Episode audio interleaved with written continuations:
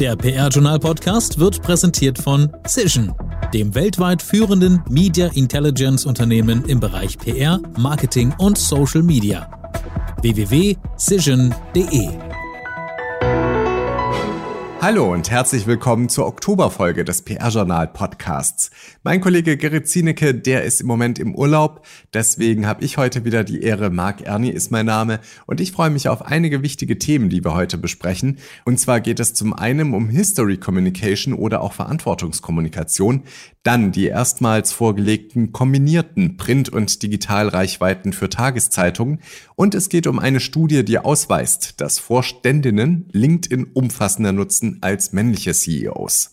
Fangen wir jetzt aber erstmal an mit den PR-News. Für den Podcast haben wir die wichtigsten Personalien noch einmal in den Blick genommen. Ariane Stahn. PR News. Fulvia Kipper steht seit Anfang Oktober als Director Communications and Digital Media in Diensten des US-amerikanischen Biotechnologieunternehmens Moderna am Standort Deutschland. Das Unternehmen, das als mRNA-Pionier gilt, hat die Position neu geschaffen, um das Potenzial seiner Plattform und das Portfolio des Unternehmens hierzulande bekannter zu machen. Kipper bringt 15 Jahre Erfahrung aus der Pharmaindustrie mit. Während der vergangenen fünf Jahre war sie beim japanischen Arzneimittelhersteller Astellas Pharma. Die BMW Group München hat zum 1. Oktober 2022 die Hauptabteilung Kommunikation Personal, Produktion, Einkauf, Nachhaltigkeit neu besetzt. Alexander Bilgeri folgt hier auf Christine Schröpfer, die in das Personalwesen zurückkehren wird. In dieser Funktion berichtet Bilgeri an Maximilian Schöberl, Generalbevollmächtigter der BMW AG und Leiter des Bereichs Konzernkommunikation und Politik. Bilgeri verfügt über langjährige Managementerfahrung und hat innerhalb der BMW Group Konzernkommunikation bereits einige wichtige Leitungsfunktionen inne gehabt. Neue Kommunikationschefin für die CDU. Katrin Degmeier ist zur neuen Leiterin der Stabsstelle Strategische Planung und Kommunikation der Bundes-CDU berufen worden. Am Tag nach der verlorenen Landtagswahl in Niedersachsen am 9. Oktober beschloss der Bundesvorstand der CDU die Neubesetzung der Kommunikationsleitung. Degmeier war zuletzt seit Mai 2021 als Marketing- und Kommunikationsdirektorin für die Boston Consulting Group und davor 19 Jahre als Journalistin für den Bayerischen Rundfunk tätig. Und noch eine Meldung aus der Verbands- und Agenturwelt. Lutz Meyer machte im Oktober gleich zweimal Schlagzeilen. Zunächst wurde bekannt, dass Meyer den Verband der Automobilindustrie VDA nach 24 Monaten wieder verlässt. Meyer war seit Oktober 2020 dort Leiter Kommunikation und Medien in Berlin. Er hatte die Verantwortung für die Bereiche Branchenkommunikation, Presse und Medien, Kampagne, digitale Kanäle, interne Kommunikation sowie die Kommunikation der IAA und andere VDA-Veranstaltungen. Via LinkedIn gab er bekannt, sich nun wieder auf sein eigenes Beratungsunternehmen Meyer Company konzentrieren zu wollen. Nur wenige Tage später kündigte Meyer dann in seiner Rolle als Agenturgeschäftsführer an, dass er gemeinsam mit drei weiteren Agenturen die Berlin Advisors Group als neues Beratungsangebot gegründet hat. So sollen die Kompetenzen und Expertisen der Strategic Minds Company, der Berlin Global Advisors und den Corporate Transformation Advisors unter einem Dach mit denen von Lutz Meyer Company gebündelt werden. Gemeinsam wollen sie Vorstände, Management und Aufsichtsräte auf verschiedenen Feldern unterstützen. Vielen Dank, Ariane Stahn. Und damit kommen wir zu ein bisschen Eigenwerbung. Account Manager, Change Consultant, Client Service Director, Data Analyst. Gewichtig klingende Jobtitel machen sich ja gut auf Visitenkarten. Aber was genau verbirgt sich denn eigentlich dahinter? Das PR-Journal hat mit den Jobprofilen ein Mediaformat ins Leben gerufen, das es Agenturen und Unternehmen ermöglicht, potenziellen Bewerberinnen und Bewerbern einen Blick hinter ihre Kulissen zu werfen und zu beschreiben, wie der Arbeitsalltag in der jeweiligen Funktion wirklich aussieht. Über diese und weitere Employer-Branding-Möglichkeiten tauschen Sie sich am besten direkt mit unserer neuen Fachfrau fürs Marketing aus. Vivian Pietruck ist seit Anfang Oktober neu im PR-Journal-Team. Sie erreichen sie unter pietruck.pr-journal.de. Top-Thema des Monats. Und in den Themen des Monats, da geht es heute um die History Communication oder auch Verantwortungskommunikation. Da gab es nämlich eine Fachtagung, über die wir ein bisschen berichten. Dann wurden im Oktober erstmals kombinierte Print- und Digitalreichweiten für Tageszeitungen vorgelegt. Und das hat zu einigen interessanten Ergebnissen geführt. Und außerdem weist eine neue Studie aus, dass Frauen in ihrer Rolle als Vorständin eines Unternehmens die Plattform LinkedIn umfassender nutzen als ihre männlichen CEO-Kollegen. Also viele spannende Themen und zu diesen Themen begrüße ich natürlich wie immer den Chefredakteur des PR-Journals, Thomas Dillmann. Hallo Thomas. Hallo Marc, ich grüße dich. Ja, ich würde vorschlagen, wir steigen heute direkt ein. Du warst ja auf einer sehr interessanten Tagung, bei der es um History Communication ging. Was können wir uns denn darunter ungefähr vorstellen? Ja, im Jüdischen Museum in Frankfurt am Main fand eine wirklich, wie ich fand, interessante Konferenz statt, bei der es um die historische Verantwortung in der Unternehmenskommunikation ging. Also ausdrücklich, und das äh, hatten die auch schon im Namen der Tagung zum Ausdruck gebracht, ging es also um Verantwortungskommunikation und nicht etwa um so etwas wie äh, Heldengeschichtsschreibung. Und äh, ja, die, Vorgeschichte zu dieser Tagung äh, vor ungefähr einem Jahr wurde auf Initiative der Leipziger Günther Thiele Stiftung das Center for History in Corporate Communications gegründet. Und ähm, ein Jahr später fand jetzt eben in Frankfurt die erste History Coms Konferenz statt. Ja, das Motto lautete History Matters.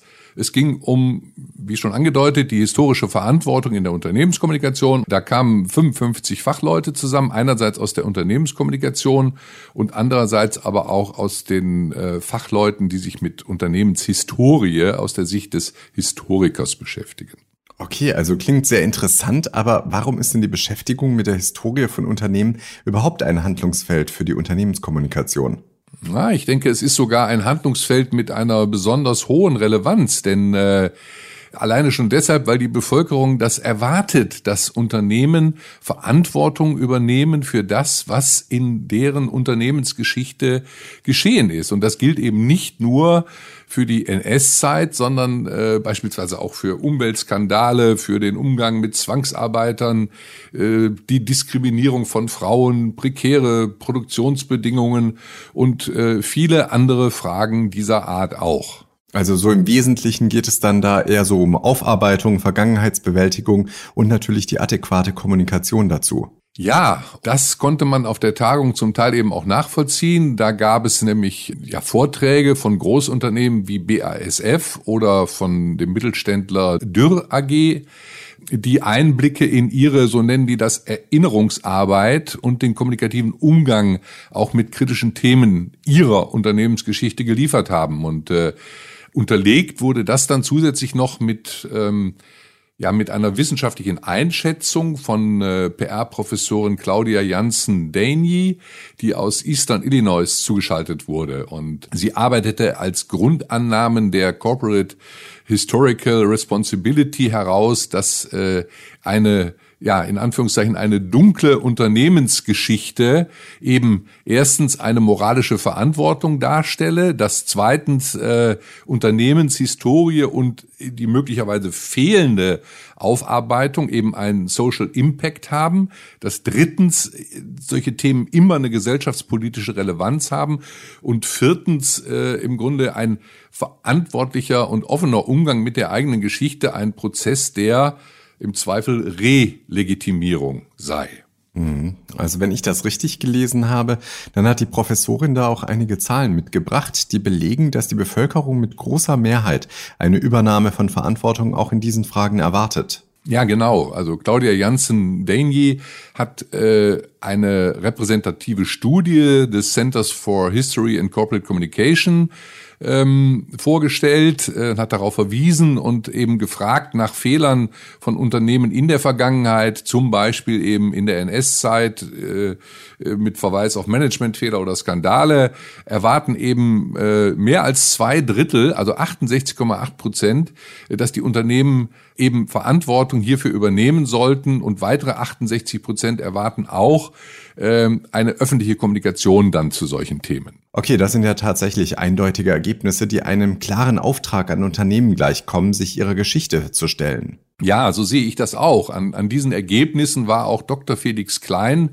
vom Bundesinnenministerium sehr interessiert. Als Beauftragter der Bundesregierung für jüdisches Leben in Deutschland und den Kampf gegen Antisemitismus hat er nämlich an der Tagung äh, teilgenommen und sie mit einer Keynote eröffnet. Und äh, nachher hatte ich noch die Gelegenheit, mit ihm zu sprechen und äh, seine Einschätzung zur Tagung zu hören. Na, dann hören wir doch da einfach mal direkt rein. Ich möchte von ihm noch mal wissen, was für Sie das besondere Interesse an dieser Tagung ist, die ja eher einen kommunikationswissenschaftlichen Hintergrund hat und die ja gar nicht so sehr auf das jüdische Leben zählt. Wir sind zwar zu Gast im Jüdischen Museum in Frankfurt, aber es geht ja eigentlich viel mehr um äh, vielleicht auch mangelhafte Aufarbeitung von Historie in verschiedenen Unternehmen. Was umtreibt Sie? Die Konferenz heute ist ein sehr guter Beitrag zur Weiterentwicklung der Erinnerungskultur in Deutschland. Und ich begrüße es besonders, äh, dass das eben äh, von, äh, von der Seite, also von zivilgesellschaftlicher und unternehmerischer Seite ausgeht und nicht von öffentlichen Stellen oder der Bundesregierung zum Beispiel, sondern dass es also wirklich getragen wird ähm, aus der Community, um die es geht ähm, ich bin sehr froh, dass hier viele Vertreterinnen und Vertreter äh, von deutschen Unternehmen sitzen. Es ist da noch viel zu tun. Äh, viele Unternehmen haben ihre äh, NS-Geschichte nicht aufgearbeitet, schauen, ähm, dass irgendwie nach, nach vorne, es wurde viel verdrängt, darüber haben wir auch heute geredet. Und mir ist es halt wichtig, weil die Erinnerungskultur eine lebendige, Empathie entwickelnde Erinnerungskultur ein Schlüssel ist im Kampf gegen Antisemitismus und gegen jede Form von Ausgrenzung heute. Jetzt haben wir gelernt heute, dass es aber eigentlich nicht nur um die NS-Geschichte geht, sondern dass es ja auch äh, in der Zeit danach oder davor möglicherweise auch große Skandale gab äh, im Umgang mit Mitarbeiterinnen und Mitarbeitern, im Umgang mit Frauen. Äh, man muss den Fokus also deutlich breiter ziehen, richtig? Ja, natürlich. Äh, es gibt auch keine Konkurrenz der verschiedenen Erinnerungen. Ich glaube, wenn wir äh, auf die NS-Vergangenheit äh, schauen, äh, ein von Unternehmen, dann öffnet das sogar unseren Blick auf andere Formen äh, von Diskriminierung. Deswegen halte ich auch nichts äh, das Leid der einen Opfer gegen das andere auszuspielen. Ähm, und äh, gerade um die Unternehmen, um die es geht, äh, haben ja auch vielfältige Verwicklungen, also auch in Kolonialgeschichten, in Umweltsünden und kriminelle Energien, die es dort auch gab. Also ich glaube, wir haben aber hier einen Schlüssel, den wir benutzen sollten und auch die Bereitschaft von Unternehmen äh, fördern sollten, sich damit auseinanderzusetzen. Das tut der Unternehmenskultur gut und ist auch, glaube ich, äh, sehr gut äh, ja, für, die, für die Mitarbeitenden insgesamt. Letzte Frage. Was wünschen Sie der Konferenz heute bis zu ihrem Ende? Was erhoffen Sie sich, was daraus an konkreten Ergebnissen hervorgeht? Ich selbst habe sehr viele neue Ideen und Initiativen äh, aufgenommen, wahrgenommen, werde das auch weiter äh, voranbringen, aufnehmen. Ich habe auch gemerkt, dass hier sehr gute Vernetzung äh, von Vertreterinnen und Vertretern der Firmen selbst stattfindet. Und ich würde mir natürlich wünschen, dass es weitergeht, dass, äh, dass es Anschlussveranstaltungen gibt, nicht nur äh, branchenintern, sondern wirklich auch äh, groß für die allgemeine äh, Öffentlichkeit. Ich glaube, es ist ein sehr guter Zeitpunkt, äh, dass wir das jetzt äh, aufarbeiten, denn ich spüre schon, auch in meinen Kontakten zu Unternehmen, äh, dass da eine Bereitschaft da ist, die vielleicht vor einigen Jahren noch nicht vorhanden war. Dr. Klein spürt also eine Bereitschaft in Unternehmen, sich jetzt mit solchen historischen Fragen zu beschäftigen. Äh, da haben also die Initiatoren wohl genau den richtigen Zeitpunkt erwischt, jetzt eine solche Tagung zu veranstalten. Und wie es dazu kam und warum sie jetzt den Kontakt aus der Wissenschaft zur Praxis geknüpft haben, wollte ich dann noch eben von den Initiatoren wissen. Das war nämlich Professor Felix Kreber von der Hochschule Pforzheim und eben von dem in der Branche sehr bekannten Professor Günter Bentele, dem früheren Professor an der Universität Leipzig. Und äh, mit den beiden habe ich dann auch noch gesprochen. Vielleicht mal in ganz kurzen Worten, Herr Professor Kreber, wie kam es dazu? Wir haben vor einem Jahr das Center for History in Corporate Communication gegründet, das zwei Säulen hat. Es will sich einerseits mit der Geschichte des PR-Berufsfelds beschäftigen und andererseits mit dem Thema Geschichte in der Unternehmenskommunikation. Und da lag es auf der Hand, auch natürlich mit denen, die dieses Berufsfeld treiben und prägen, zu sprechen und gemeinsam mit Vertretern der Praxis diese Konferenz gemeinsam zu organisieren und auch als Einladung an die Praxis dieses Feldes der Geschichtskommunikationsagenturen zu verstehen, äh, diese Konturen dieses sich findenden Berufsfelds gemeinsam mit zu zeichnen, mit zu beschreiben und ähm, ja, in, in the long run auch so etwas wie Qualitätsmaßstäbe und auch ethische Leitlinien für dieses Feld zu definieren, gemeinsam mit denjenigen, die dieses Feld treiben. Weil da gibt es einen großen Bedarf, eben solche ethischen Maßstäbe auch äh, für dieses sehr verantwortungsbeladene ähm, Thema oder für dieses Thema, was sehr viel Verantwortung verlangt, da diese Maßstäbe zu definieren.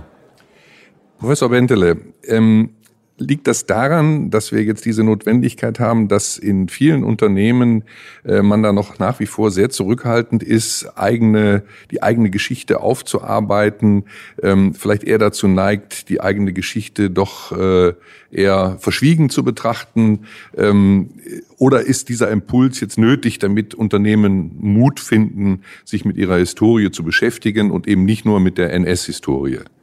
Ich finde, äh, es ist nötig, einen gewissen Mut äh, zu zeigen, aber der Mut wird sich auszahlen. Denn äh, überall, wo eine erfolgreiche Aufarbeitung der Vergangenheit gemacht wurde, bekommt das Unternehmen Lob.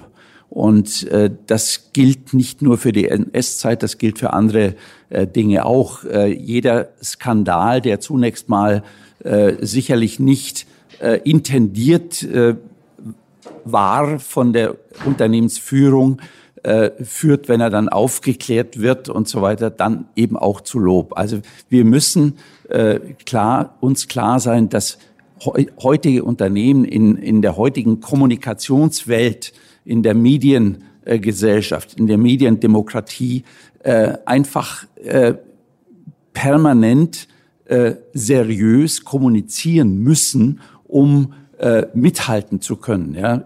Verdecken, verschweigen nützt nichts und bringt nichts. Bringt vielleicht kurzfristig etwas, aber äh, mittelfristig schon nicht mehr. Professor Kreber, ähm, das führt ja dann möglicherweise dazu, dass man da aber einen sehr langen Atem haben muss. Wir haben jetzt gerade in einem Vortrag von BASF gehört, wie lange es dauert, bis aus dem Unternehmen heraus erst die Initiative ergriffen worden ist. Wie kann man das denn beschleunigen? Es geht denke ich, grundsätzlich darum, dass man ja ein Mindset schafft, sich verantwortungsvoll mit Unternehmensgeschichte zu beschäftigen. Eine Bereitschaft, auch auf kritische Kapitel zu schauen. Denn das, wir haben im vergangenen Jahr dazu eine Studie gemacht, ist auch die Erwartung der Bevölkerung. Also ein Großteil der Menschen in Deutschland erwartet, dass sich Unternehmen auch mit diesen kritischen Kapiteln beschäftigen und auch darüber öffentlich kommunizieren. Und insofern beruht es vielleicht im Kern auf einem Missverständnis, dass das Missverständnis ist, man sollte diese äh, kritischen Kapitel überhaupt nicht benennen. Das würde der Reputation des Unternehmens nützen. Das Gegenteil ist der Fall. Ähm, ja, äh, letzte Frage an Sie, Professor Bentele. Beinhaltet das aber nicht auch die Gefahr? Wir haben jetzt schon gehört, dass äh, äh, das Greenwashing gibt es und jetzt hören wir im Zusammenhang mit der WM in Katar das Sportswashing. Gibt es jetzt auch das Historywashing? Ist diese Gefahr wirklich da? Die Gefahr ist da ähm, in dem Maße, in dem die Akteure äh, selbstbewusst mit Realitäten, mit Wahrheiten und so weiter äh, umgehen. Und sie werden auch von Öffentlichkeiten immer stärker gezwungen, äh, mit äh, Wirklichkeiten, so wie sie sind, äh, umzugehen und nicht wie sie äh, getüncht werden, sozusagen. In dem Maße, äh, glaube ich, ist, kann die Entwicklung eine positive Entwicklung werden. Ja, vielen Dank. Das waren ja tatsächlich sehr ausführliche Eindrücke von der History Coms Conference in Frankfurt am Main und weitere Einzelheiten, die gibt's natürlich auch wie immer nochmal im PR-Journal zu finden. Und damit kommen wir auch direkt zum nächsten Thema. Da geht es um Print- und Digitalreichweiten für Tageszeitungen. Und da gibt es auch etwas Neues, nämlich die sogenannte Konvergenzreichweite. Was hat es denn damit auf sich, Thomas? Ja, die Konvergenzreichweite weist jetzt erstmals die integrierten Markenreichweiten für die Print- und Digitalangebote von Tageszeitungen aus. Also was bisher, das äh, muss man sich nochmal klar machen. Also was, was bisher in zwei getrennten Mediawährungen dargestellt wurde, ist nun zu einer Einheit zusammengeführt worden. Das hat also Jahre gedauert, bis das gelungen ist. Äh, das hört sich jetzt äh, zwar vergleichsweise profan an, ist es aber wohl tatsächlich nicht, denn die Arbeitsgemeinschaft Mediaanalyse, also die ACMA, hat in Zusammenarbeit mit der Arbeitsgemeinschaft Online-Forschung, also AGOF, zum ersten Mal die konvergenten Reichweiten für die Leser- und Userzahlen zu 130 Zeitungstiteln veröffentlicht. Und bisher wurde das, wie gesagt, immer getrennt voneinander angegeben. Und äh, da die tatsächliche Reichweite einer Zeitung, äh, also eben die Verbreitung in Papier und digitaler Form, für die Werbewirtschaft besonders wichtig ist, wird das wohl künftig die relevante Währung sein.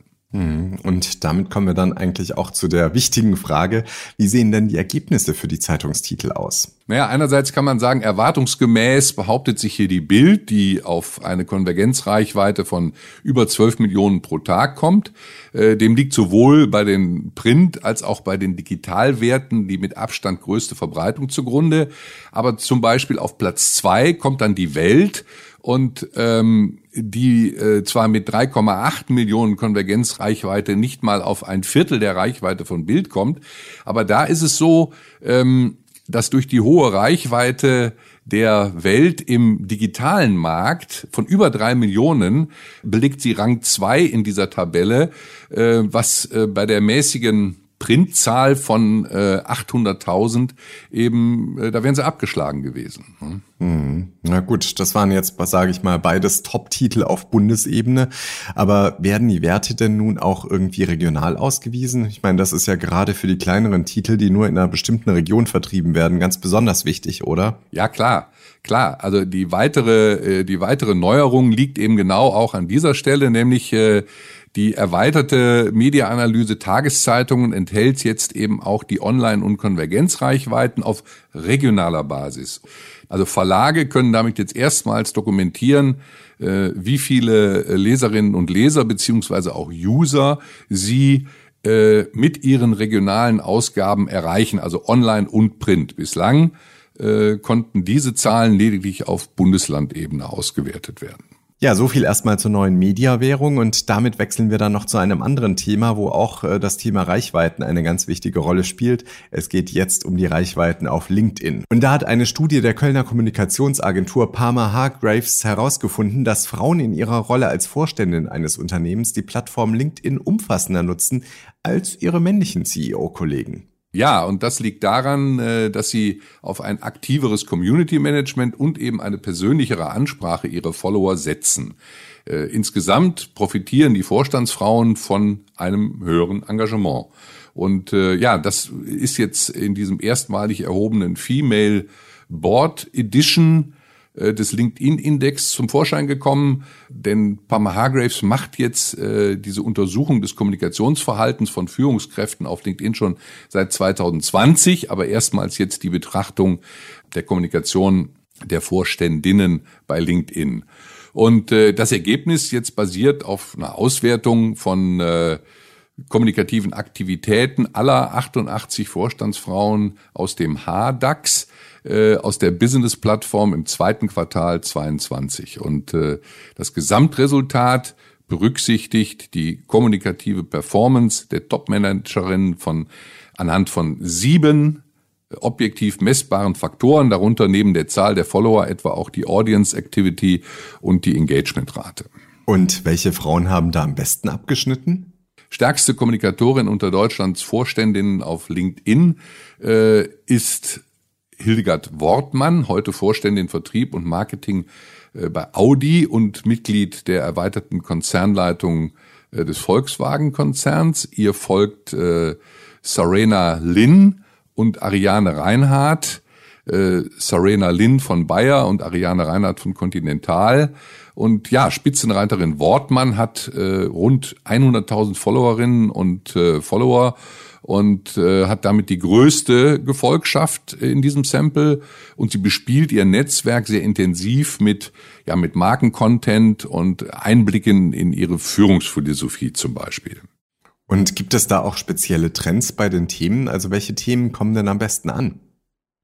Also die Macherinnen und Macher der Studie von Palmer Hargraves kommen zu dem Schluss, dass äh, auch mit einer klaren Haltung zu sensiblen Themen gepunktet werden kann. Also äh, Christiana Relay, die bei der Deutschen Bank für den Bereich Amerika zuständig ist, äußert sich regelmäßig zu sensiblen Themen, zum Beispiel zum Ukraine-Krieg oder auch äh, zur US-amerikanischen Sklaverei.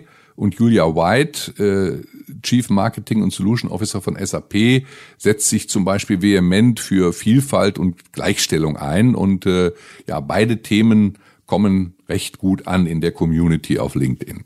Und welches Fazit lässt sich dann am Ende ziehen?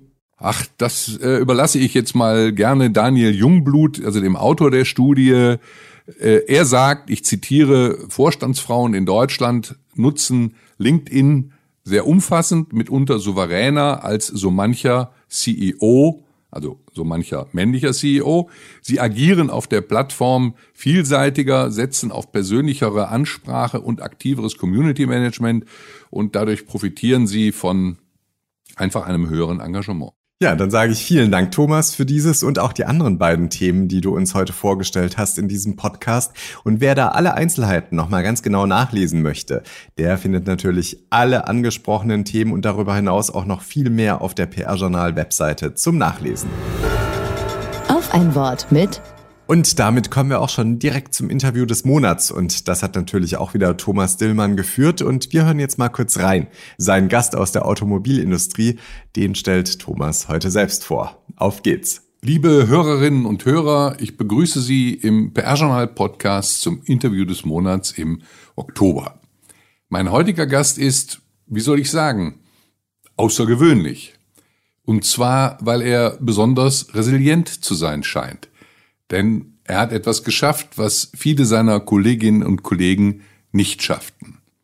Er hat seit seinem Einstieg in sein Unternehmen bereits sechs CEOs erlebt, denen er zuarbeitete und darüber hinaus auch noch zwei Unternehmensübernahmen mit anschließend komplett neuen Gesellschafterstrukturen. Doch er ist immer noch da, hat offensichtlich einen Riesenspaß an seiner Arbeit und permanent neue Themen, die ihn fordern. Die Rede ist von Harald Hamprecht, dem Vice President Communications bei Opel Vauxhall. Herr Hamprecht, herzlich willkommen im PR-Journal Podcast zum Interview des Monats. Ja, herzlich willkommen hier in der Opelstadt. Sehr gerne. Gerne bin ich Gast hier. Bevor wir jetzt gleich äh, die Geschichte mit den vielen CEOs und den Veränderungen bei der deutschen Traditionsmarke Opel auflösen, möchte ich Sie bitten, sich kurz vorzustellen und Ihren Werdegang kurz zu beschreiben. Sehr gerne. Industriekaufmann, Diplomkaufmann, Feuerwehrmann und Seismograph, aber dazu kommen wir ja später noch. Ich war elf Jahre Journalist, angefangen äh, als Redakteur bei der Telebörse, dem Anlegermagazin der Verlagsbro Handelsblatt, dann Reporter bei der Automobilwoche, dann Chefreporter bei Automotor und Sport, kurz danach dann auch noch Redaktionsleiter online dort geworden, ähm, dann Chefredakteur bei Automotive News Europe und dann wurde ich abgeworben von Opel im Mai 2012. Zuerst verantwortlich für die externe Kommunikation äh, gewesen und ähm, vor vier Jahren fast ähm, habe ich dann die Gesamtverantwortung für die Kommunikation global übernommen von Opel und der Schwestermarke Vauxhall. War das Angebot von Opel so gut oder haben Sie keinen Spaß mehr gehabt am Journalismus? Eigentlich kam das Angebot zu früh, weil ich war gerade noch nicht mal äh, eineinhalb Jahre bei Automotive News Europe und es war wirklich ein Traumjob, muss ich sagen. Ähm, bin um die ganze Welt geflogen, durfte auf jeder Motorshow sein, äh, von New York bis Peking, durfte mit jedem CEO der Branche reden. Aber es waren tatsächlich dann äh, keine Headhunter, sondern die Menschen, die bei Opel agiert haben, insbesondere mein alter Chef, mein erster Chef hier, Johann Willems, der mich überzeugen konnte, hierher zu kommen. Ja, der Einstieg bei Opel also dann im Mai 2012, also jetzt schon wieder vor mehr als äh, zehneinhalb Jahren. Seither ist äh, viel passiert hier in Rüsselsheim. Wie war denn der Einstieg? Mit welchen Erwartungen haben Sie denn überhaupt hier begonnen? Also tatsächlich war schon klar, dass das hier kein Schönwettersegeln wird. Und ähm, einige Kollegen und Freunde haben mir auch wirklich gesagt, bist du verrückt, wechselst auf die Titanic, weil das schon stürmische Zeiten waren, in denen ich hierher gewechselt bin. Ähm, und ähm, ich habe an die Marke geglaubt und wir haben dann ja auch nach vielen Jahren hoher Verluste hier in den letzten fünf Jahren eine Erfolgsgeschichte geschrieben, die ihresgleichen in der Automobilindustrie sucht. Da kommen wir gleich zu. Sie haben gesagt, Freunde hätten Sie gewarnt. Dann ist es ja auch sehr turbulent geworden. Und äh, wir hatten eingangs schon gesagt, wir haben von sechs CEOs gesprochen, die Sie erlebt haben.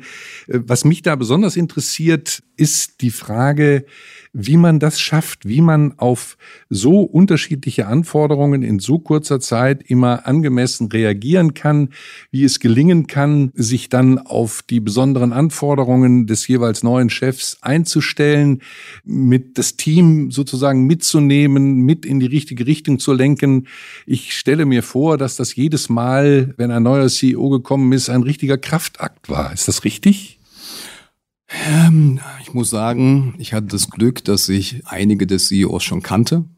Aus meiner Zeit als Journalist. Das war bei Karl Friedrich Stracke so und dann auch bei Karl Thomas Neumann. Und äh, Michael Loscheller kannte ich, ähm, weil er schon äh, quasi im gleichen Jahr wie ich angefangen hat, jetzt 2012 und dann als äh, CFO angefangen hat und dann vier Jahre später zum äh, CEO äh, befördert wurde. Und auch mit Uwe Hochgeschürz und Florian Hüttel, meinem aktuellen Chef muss ich sagen, die Chemie stimmt. Und das ist schon wichtig, damit man Vertrauen aufbauen kann. Und natürlich müssen sie liefern. Natürlich muss man schnell liefern, wenn es spannende Themen gibt. Und das scheint bisher ganz gut geglückt zu sein. Ja, dann auch nochmal von dieser Stelle vielen Dank an Harald Hamprecht, dass er teilgenommen hat am Interview des Monats mit PR-Journal-Chefredakteur Thomas Dillmann. Ja, und am kommenden Montag, da gibt es das Ganze dann auch nochmal in voller Länge im Interview des Monats. Karrieresprungbrett. Und die Herbstzeit ist gleichzeitig auch Wechselzeit. Jetzt mit der PR-Journal Jobbörse am besten den nächsten Karriereschritt planen, denn Fachkräfte im PR- und Kommunikationsmarkt, die sind wirklich stark begehrt. Wer also im Hinblick auf das Jahr 2023 den nächsten Karriereschritt plant, der sollte jetzt schon mal anfangen, sich umzuschauen. Die PR-Journal Jobbörse ist gut gefüllt und bietet zahlreiche Impulse.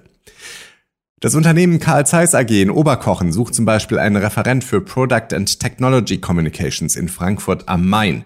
In Sachen interessanter Verbandsarbeit haben wir heute auch was dabei, und zwar The Rainforest Alliance. Die stellen in Amsterdam einen Senior Officer Media Relations für die Dachregion ein. Und zu guter Letzt haben wir noch die Althaler Communication Gesellschaft für Marktkommunikation München und die haben gleich drei Stellen zu besetzen. Einen Werkstudent MBD, dann ein Volontär für PR und Kommunikation MBD und auch noch einen PR-Enthusiasten in Voll- oder Teilzeit MBD. Das war natürlich wieder nur eine ganz kleine Auswahl aus den aktuellen Jobanzeigen. Einfach mal auf jobs.pr-journal.de gehen und dort noch viele weitere Jobangebote finden. Und dann machen wir jetzt noch ein bisschen Eigenwerbung. Die Aufbereitung von Case Stories, die verbinden viele ja vor allem mit der Einreichung für einen Branchen-Award oder für den Pitch bei einem potenziellen Neukunden. Bis es wieder mal soweit ist, müssen ihre gelungenen PR-Projekte und resonanzstarken Kampagnen aber nicht in der Schublade warten. Wir haben nämlich eigens dafür eine Advertorial-Rubrik geschaffen, die PR-Journal Kreativcases. Hier können Sie Ihr Projekt vorstellen, von der kniffligen Aufgabenstellung über die kreative Lösungsidee bis hin zu den Ergebnissen und Learnings. Je mehr Cases Sie vorstellen möchten, desto günstiger wird es. Einzelheiten verrät Vivian Pittruck unter pittruck.pr-journal.de. Und zum Abschluss möchte ich nur noch mal auf das Interview des Monats hinweisen, das am 31. Oktober, also am kommenden Montag in voller Länge erscheint. Und der nächste PR-Journal-Podcast, den gibt es dann am 24. November 2022, exakt ein Monat vor Heiligabend. Da dann auch wieder mit meinem Kollegen Gerrit Zienecke. Bis dahin. Tschüss. Der PR-Journal-Podcast wurde präsentiert von Cision dem weltweit führenden Media Intelligence Unternehmen im Bereich PR, Marketing und Social Media. www.cision.de